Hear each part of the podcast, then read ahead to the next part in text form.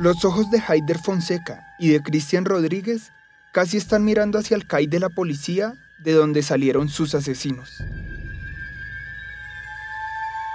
El CAI y el mural en donde la comunidad de Verbenal, en el norte de Bogotá, plasmó sus rostros sonrientes, solo están separados por una calle de dos carriles. La Policía Nacional está disparando en este momento a la manifestación que hay en el barrio Verbenal.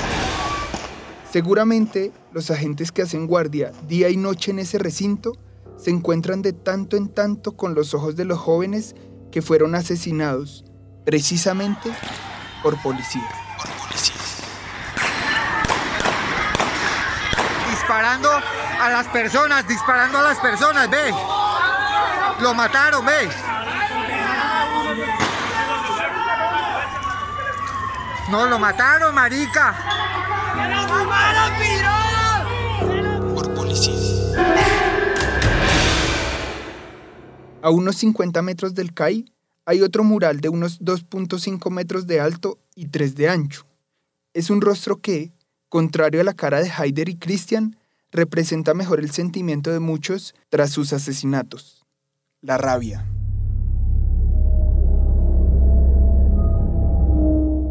El rostro tiene mirada penetrante, unos trazos blancos que parecen lágrimas y está encapuchado. En una esquina dice ACAB, una sigla en inglés que en español traduce Todos los policías son bastardos. Hay un 9S, como se conoce a la noche de terror policial que se vivió en Bogotá y Soacha el 9 de septiembre de 2020, por las protestas que generó el asesinato de un estudiante de derecho llamado Javier Ordóñez. Y una frase advierte, ellos viven.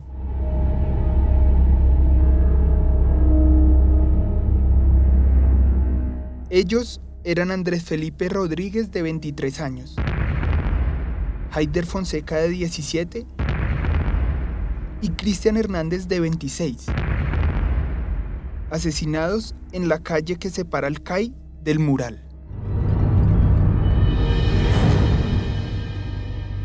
Vorágine Podcast presenta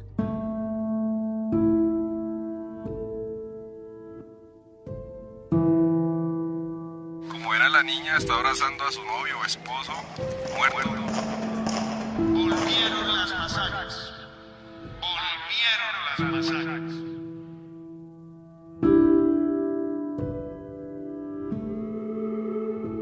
El país de las masacres. Un especial periodístico realizado con el apoyo de Open Society Foundations.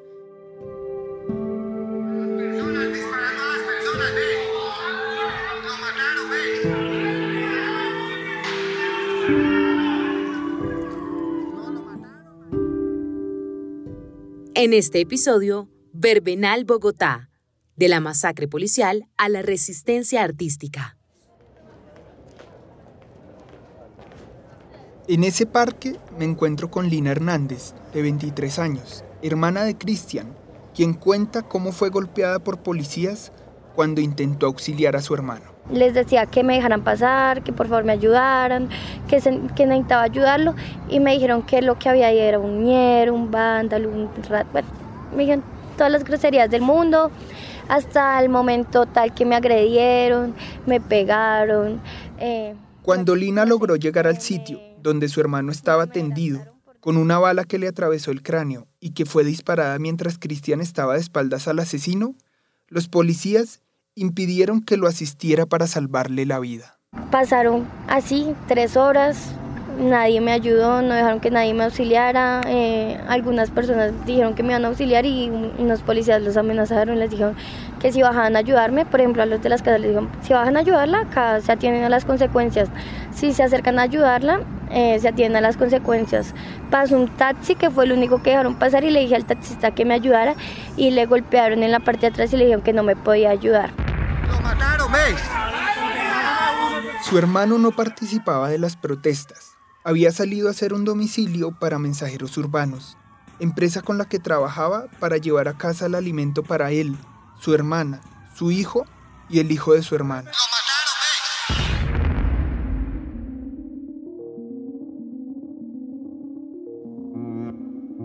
Mientras Lina intentaba Sin éxito, salvar la vida de su hermano, en la clínica cardioinfantil de Usaquén, Mayra Pérez recibía la noticia de que Haider, el papá de su hijo, que para ese momento tenía solo siete meses, acababa de morir por varios impactos de arma de fuego.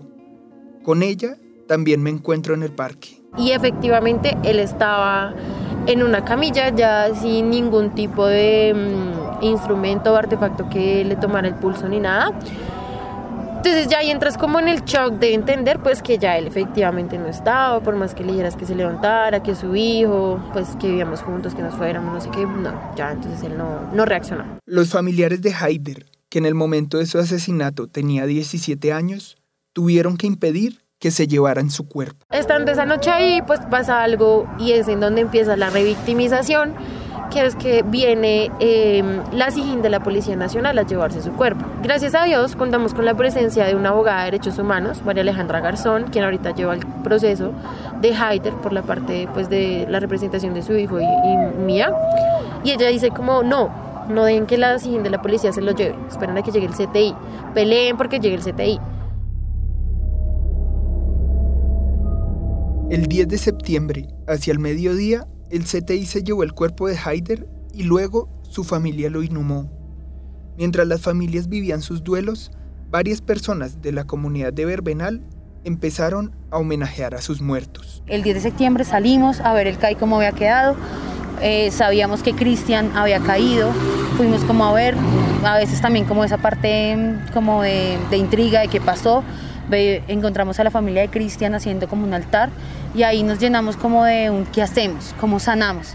Laura Rosso fue una de las sobrevivientes de la lluvia de balas que lanzó la policía sobre los jóvenes que salieron a protestar esa noche, algunos con piedras y escudos, otros solo con sus arengas. El medio 070 estableció que el 9 de septiembre de 2020 la policía disparó en Verbenal por lo menos 94 veces. Todo ocurrió a unos 400 metros de la autopista norte, una de las vías más importantes de la capital colombiana. Muchos que estábamos allí teníamos pinturas porque siempre pintamos todos los diciembres, sacamos las pinturas de diciembre y nos vinimos a pintar todo lo que era la calle de la 180 y 189 187, perdóname. 187 pintamos con diferentes frases como justicia, verdad, reparación, bueno, una cantidad de cosas para que las familias también, en medio de ese dolor de lo que era estar levantando un altar frente a un charco de sangre gigante, pudieran desahogarse. Así fuera escribir asesinos, fuera lo que quisieran escribir, que por medio del arte y esos potes de pintura nos permitiera sacar las palabras que a veces no son tan fáciles. Lina describe el panorama que se encontró al salir a la calle. Pocas horas después, del asesinato de su hermano. Creo que algún amigo de mi hermano me dijo como que allá en el parque están haciendo algo, una velatón, algo, y hicieron un homenaje, un homenaje divino. Eh, pusieron unas tablas y las fotos de ellos ahí, y pues alguna gente de la comunidad traía flores. Fue un homenaje hasta bonito, ahí de donde eh, estaba derramada toda la sangre. Toda la sangre.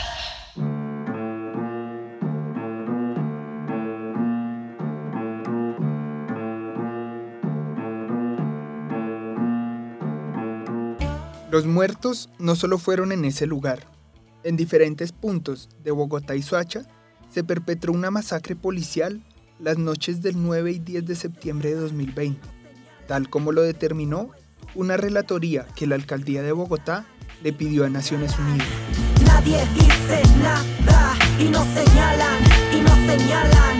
Veo fuego en su mirada y nos señalan y nos señalan.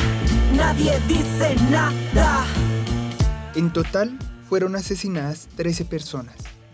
Antonio Estrada Mendoza, Cristian Hurtado, Cristian Rodríguez, Julián Mauricio González, Andrés Felipe Rodríguez, Cristian Camilo Hernández, Juliet Ramírez Mesa, Lorguan Stiguen Mendoza, María del Carmen Biuche, Angie Paola Vaquero, Freddy Maecha, Germán Smith Puentes y Haider Fonseca.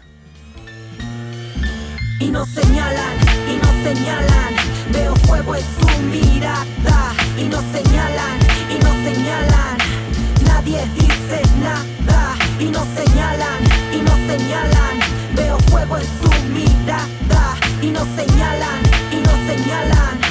Nadie dice nada. Un día después de la masacre, se creó en Verbenal la Mesa de Diálogo UPZ 911, una instancia ciudadana que empezó a hacerle seguimiento a los sucesos del 9 y 10 de septiembre. De esta hace parte Fernanda Blanco, una psicóloga y artista que hace rap, a quien le diremos Febac porque así la conocen en el mundo artístico. Ella no pudo salir el día de las protestas, pero empezó a empujar desde su casa la labor de no dejar en el olvido la matanza policial. Yo recuerdo mucho que nos hacía falta pintura, nos hacía falta eh, lienzos. Lo primero es como no, vamos a, vamos a hacer un mural, vamos a hacer un mural, así sea en una obra que podamos mover por todo lado para que para que los rostros de los jóvenes estén ahí presentes. Entonces ese fue el primer acto. En este caso la mesa se conformó principalmente por líderes de procesos y colectivos, pero se sumó las víctimas. En este caso las víctimas pues fueran las que entraron a liderar en su dolor y en su duelo y en su, y en su proceso durísimo como el de Mayra. Sin embargo, las familias tenían otros tiempos, estaban haciendo su duelo y temían que la policía tentara contra ellas. Mayra lo explica mejor. Sobre el 20 de septiembre, eh, estos chicos que conforman la mesa de diálogo pues, 911 me dicen como, oye, queremos que hagas parte pues, del proceso. A esto yo respondo como que no, o sea, tengo miedo, es la policía, si salgo a un parque a mi hijo lo pueden desaparecer, no quiero nada, no y no. Lina cuenta sobre el impacto del asesinato de su hermano Cristian en su hijo, que cuando ocurrió la masacre solo tenía tres años. Para él ha sido muy duro, hemos tenido que pasar por psicólogo porque él llora, él llora todas las noches y él tuvo que vivir un poco del suceso acá el 9 de septiembre. Él salió, él vio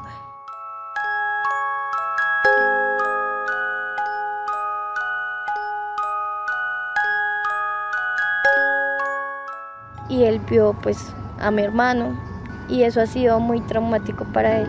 Él perdió el habla, él era un niño de tres años en esa época que hablaba normal, pero ese, ese impacto fue tan fuerte que si tú vas y lo escuchas ahorita, nos ha tocado con terapia de lenguaje y todo porque tuvo un retraso a un niño de dos años, no habla bien.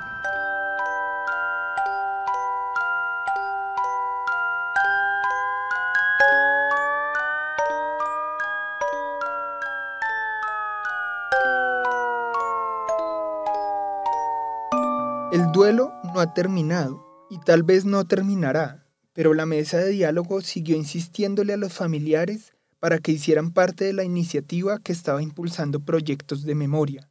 Poco a poco empezaron a entrar a la organización. Inclusive, Mayra cambió de decisión. Los primeros de octubre, pues yo digo como venga, o sea, ya me quitaron al amor de mi vida, al padre de mi hijo, ¿a qué le tengo miedo? O sea, ya a nada le tengo miedo, vamos y hagamos parte de lo que están haciendo. Efectivamente. El día que asesinaron a Haider, una tía de Mayra le propuso que crearan una organización, pero ella no estaba segura y se negó. Un mes después, el 9 de octubre de 2020, empezó a integrar la mesa de diálogo. Entonces yo como que bueno, está bien tía, la voy a apoyar, no sé, tengo mucho miedo, pero pues hagámoslo y hasta el día de hoy yo creo que es como esa familia que el suceso me deja.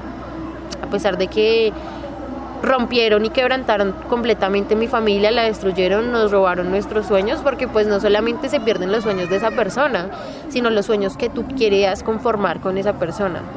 Entonces destruyeron tres vidas en una. Tres vidas en una.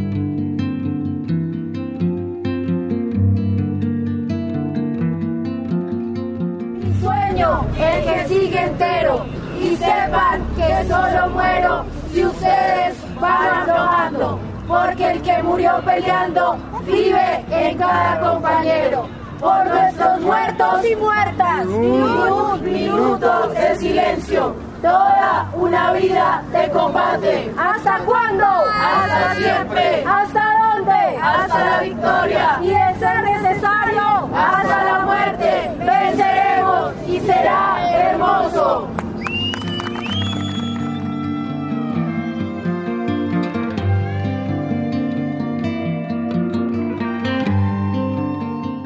Febac apoyaba el proceso y se empezó a acercar a Mayra, a quien ya conocía porque antes de la masacre, ella le había dictado algunas clases de teatro.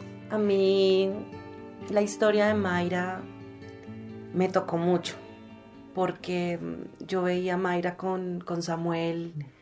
O sea, yo dije como que, ok, no tenemos dinero, no tenemos, o sea, como una herramienta poderosísima que a veces necesitamos para dar esa atención que Mayra necesitaba. Y yo dije, pues tenemos ese arte. Pero el proceso no fue fácil. Los familiares y los jóvenes que los acompañaban querían que el parque de Verbenal diera cuenta de lo que ocurrió allí. Sin embargo, no contaban con el apoyo de la Junta de Acción Comunal. FEBAC cuenta que el 10 de septiembre, solo un día después de la masacre, esa corporación decidió prestar el salón comunal para alojar al Escuadrón Móvil Antidisturbios. Laura, de la mesa de diálogo, también retrata la relación con la Junta de Acción Comunal. Las juntas de acción comunal que tú ves en este momento a tu alrededor, Junta de Acción Comunal Verbenal 1 y 2, nos cierran los espacios al igual que la, que la iglesia porque ellos creen y blindan lo que pasó el 9. Ellos son personas que se sostienen que quienes cayeron y fallecieron allí se lo merecían y se lo buscaron por estar afuera, por estarse manifestando. Lina cuenta que hubo incluso saboteos a los esfuerzos de los familiares y las organizaciones sociales por dejar fijados los nombres de las víctimas en un costado del parque. Nosotros teníamos unas placas ahí donde está el murito pintado. Con, teníamos las 14 placas con los nombres de todos. Ese día llegábamos todos a colocarlas y todo. Y resulta que un día se las llevaron y no se sabe quién se las llevó. Incluso Laura denuncia que un policía los amenazó. Hemos tenido persecuciones, hemos sido víctimas de diferentes amenazas. Recordamos latentemente las palabras de un policía que no puedo mencionar porque hace poco nos eh, denunció y estamos en todo un proceso, pero recordamos mucho sus palabras que él decía, si maté a tres, mato a cuatro. Si maté a tres, mato a cuatro. Pero las luchas por la justicia y la verdad en Colombia tienen mucho de persistencia y algo de terquedad.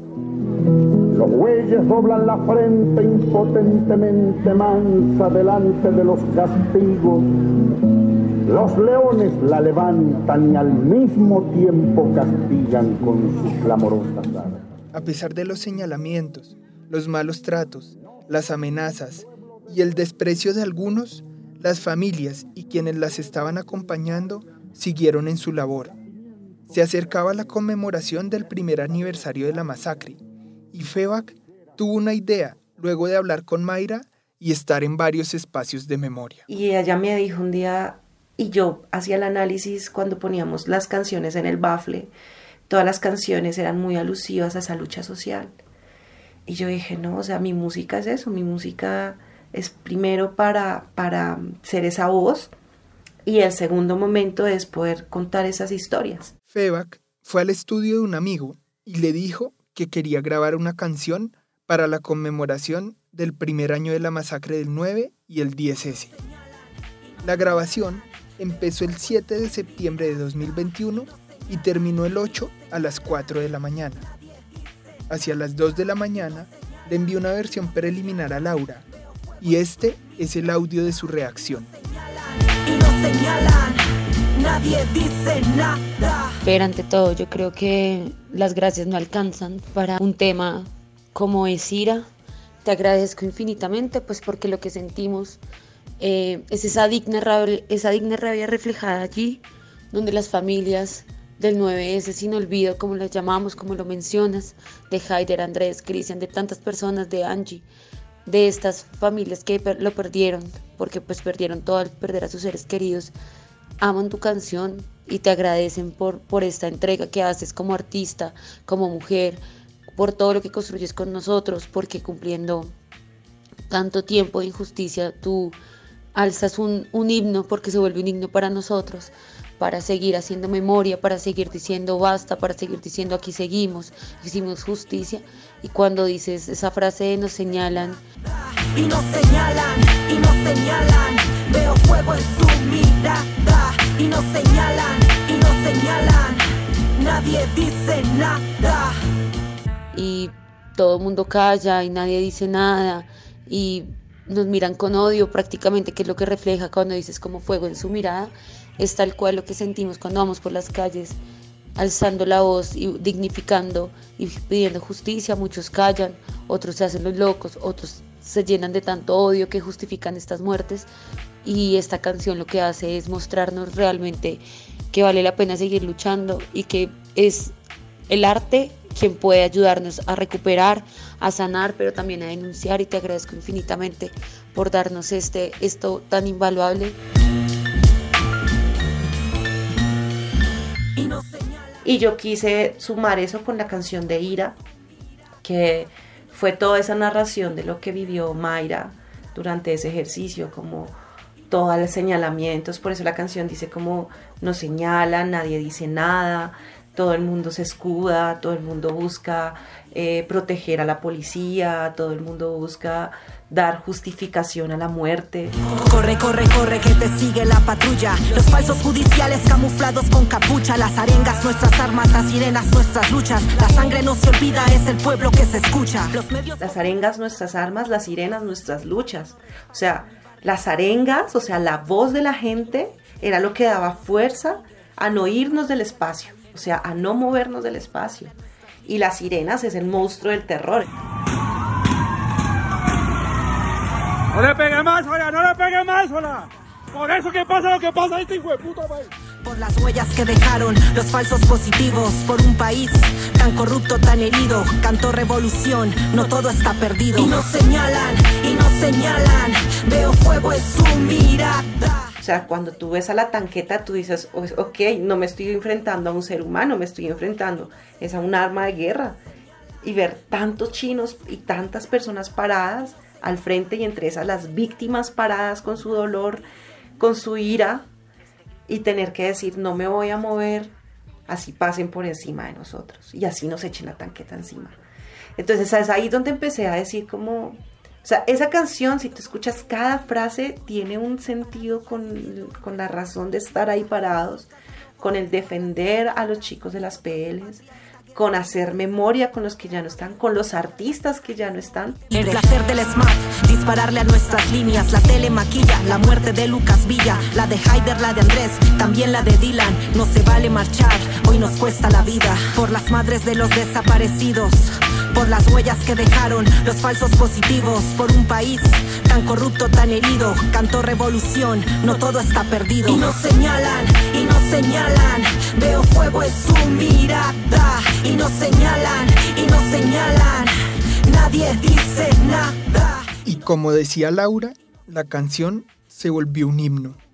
El 9 de septiembre de 2021, FEBAC llegó a la conmemoración y encontró algo que no esperaba. La canción se hizo tan viral por WhatsApp que, que fue muy chistoso porque ese 9 yo llegué, yo ni me sabía la letra, o sea, fue muy loco porque yo es como, canta, canta Ira, y yo no me sé la letra, o sea, hasta ahora estoy razonando la letra, no me sé la letra.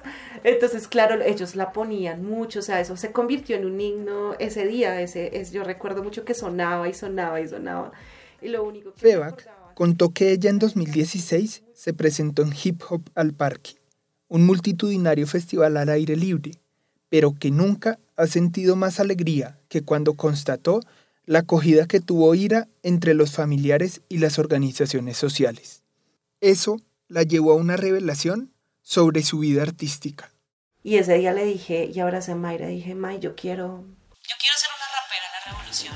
No quiero ser una rapera de masas y sé que va a ser un camino difícil y sé que y sé que no y sé que todos los artistas queremos tener algún tipo de reconocimiento y bla y bla pero yo ya no quiero eso. Yo lo que realmente quiero es seguir haciendo música para que tú te sientas fuerte para que los que tenemos algo de esperanza por un mundo más bonito sigamos fuertes. Y para los que aún no han perdido esa, esa fe en la humanidad podamos seguir creando caminos. Pero no quiero mover masas. Quiero mover ese núcleo hermoso que se ha generado gracias a la palabra y a la resistencia. Gritemos estas rimas, que se forme todo un sismo. No es terrorismo, peleemos por nuestros mismos. Que sea esta honra todos los derechos dignos. Fuerza, fuerza, que esto sigue, carajo. Este pueblo sobrevive sin poner cabeza abajo. Vibra la mano, sin sin perder la lucha, hermano. Que el ideal de los caídos nunca quede en vano. Los familiares de las 13 personas que fueron asesinadas el 9 y 10 de septiembre en Bogotá y Soacha han encontrado en las organizaciones que ellas mismas conformaron y en las que los rodearon un aliciente para seguir en su lucha. Lina cuenta lo que perciben su hijo los nueve de cada mes, que se reúnen en el parque de Verbenal. Y a él le encanta venir acá porque comienza por mi tío, por mi tío. Y comienza después, es que yo quiero a mi tío, yo quiero que mi tío venga y ha tocado explicarle, pero estos procesos le han ayudado demasiado porque él también alza su voz por su tío y, y esto le hace acordar a su tío de los buenos momentos que puede llegar a recordar de él, porque pues estaba muy pequeño también. Cristian Camilo Hernández. Cristian Rodríguez. Del no olvidar a, a nuestro familiar es muy resignificante, o sea, es bonito ver que no solo acá en Verbenal está en Suacha, está en Suba, está en la foto de él y mucha gente grita, por ejemplo, Cristian vive. Entonces uno siente como, como, no sé, como algo, algo bonito a pesar de que ya sabe que no, no va a volver ni nada, pero que lo recuerdan y lo recuerdan como fue hasta su último suspiro, como valiente, como fuerte, como la persona que era. Haider Fonseca. Mayra también habla de lo que ha significado la lucha que ha emprendido. Pero a raíz de, este proceso pues hemos logrado varias cosas también, el sanar, el encontrar personas que se identifican con el proceso de la memoria, con el rechazo, la brutalidad policial, que les ha pasado algo similar porque los han golpeado, porque son vendedores ambulantes y entonces les cobran una cuota para poder vender y si entonces la persona no tiene para pagar la cuota, el policía le hace levantar su lugar y sus cosas de trabajo. Eh, gracias a esto y al colectivo 9 de septiembre de las familias se está logrando una casa de la memoria Canusaquén. Gracias a sus esfuerzos, a las discusiones y los acuerdos que han hecho con la Alcaldía Mayor de Bogotá y la Alcaldía Menor de Usaquén, los familiares de Verbenal y la comunidad del barrio inauguraron una casa de la memoria el 6 de septiembre de 2022. Mayra explica ¿Qué sueña hacer en ese lugar? Pues la idea es dictar talleres, seguir sembrando la memoria, seguir resignificando quiénes eran ellos y no dejar apagar las llamas de, de sus corazones y de sus vidas.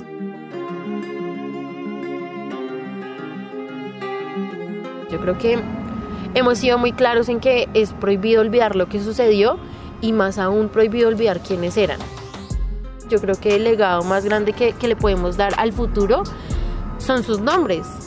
También quiere que haya espacios para mujeres gestantes y adultos mayores, espacios para dictarles cursos a niños y niñas y una biblioteca donde puedan ir a estudiar sobre la historia de Colombia.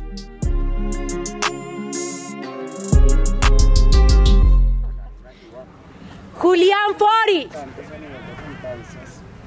Julián Ramírez. Javier Ordóñez. El Parque de Verbenal es una muestra viva de que allá está prohibido olvidar a sus muertos. Hay un jardín de la memoria que tiene unas placas en mármol con los nombres de los 13 asesinados las noches del 9S y el 10S, más el nombre de Javier Ordóñez que detonó las protestas. En los tableros de las canchas de basquetbol hay stencils con los rostros de las víctimas. Las gradas dicen resistencia en rojo y negro. Hay una bandera de un rojo desteñido que dice Huerta Resistencia 9S sin olvido. Es imposible pasar por acá y no percatarse de que aquí pasó algo. Además, ya se ven cambios en la comunidad, como cuenta Febac. Ahora todos hacen cosas en ese parque. La huerta. La huerta fue una juntanza con una red de mujeres bonita que hay acá en la localidad. Se montó la huerta y tuvieras el tejido que ha hecho la huerta. Las abuelas se levantan temprano, o sea, nosotros, las abuelas que tanto odiaban nuestro ejercicio, porque obviamente veníamos con punk, con rock, con hip hop, sí, con otras cosas, entonces ellos decían, estos jóvenes están locos.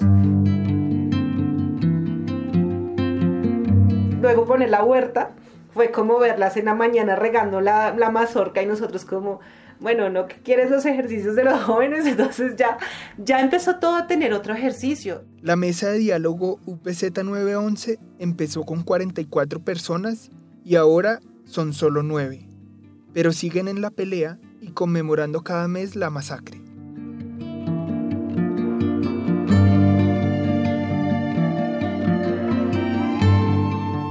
A pesar de que hasta ahora los policías asesinos gozan de impunidad, saben que hay muchos que no descansarán desde el arte y la memoria hasta encontrar justicia y verdad.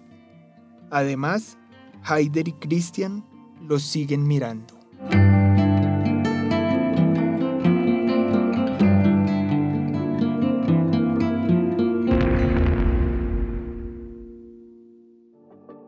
Este episodio es una producción de Virtua para Vorágine. Narración, reportería y libretos, Nicolás Sánchez. Diseño sonoro, Carlos Sanabria. Voiceover, Camila Gómez. Dirección de Vorágine Podcast, Ricardo Mendivil. Gracias por escuchar. Vorágine Podcast, Periodismo Contracorriente.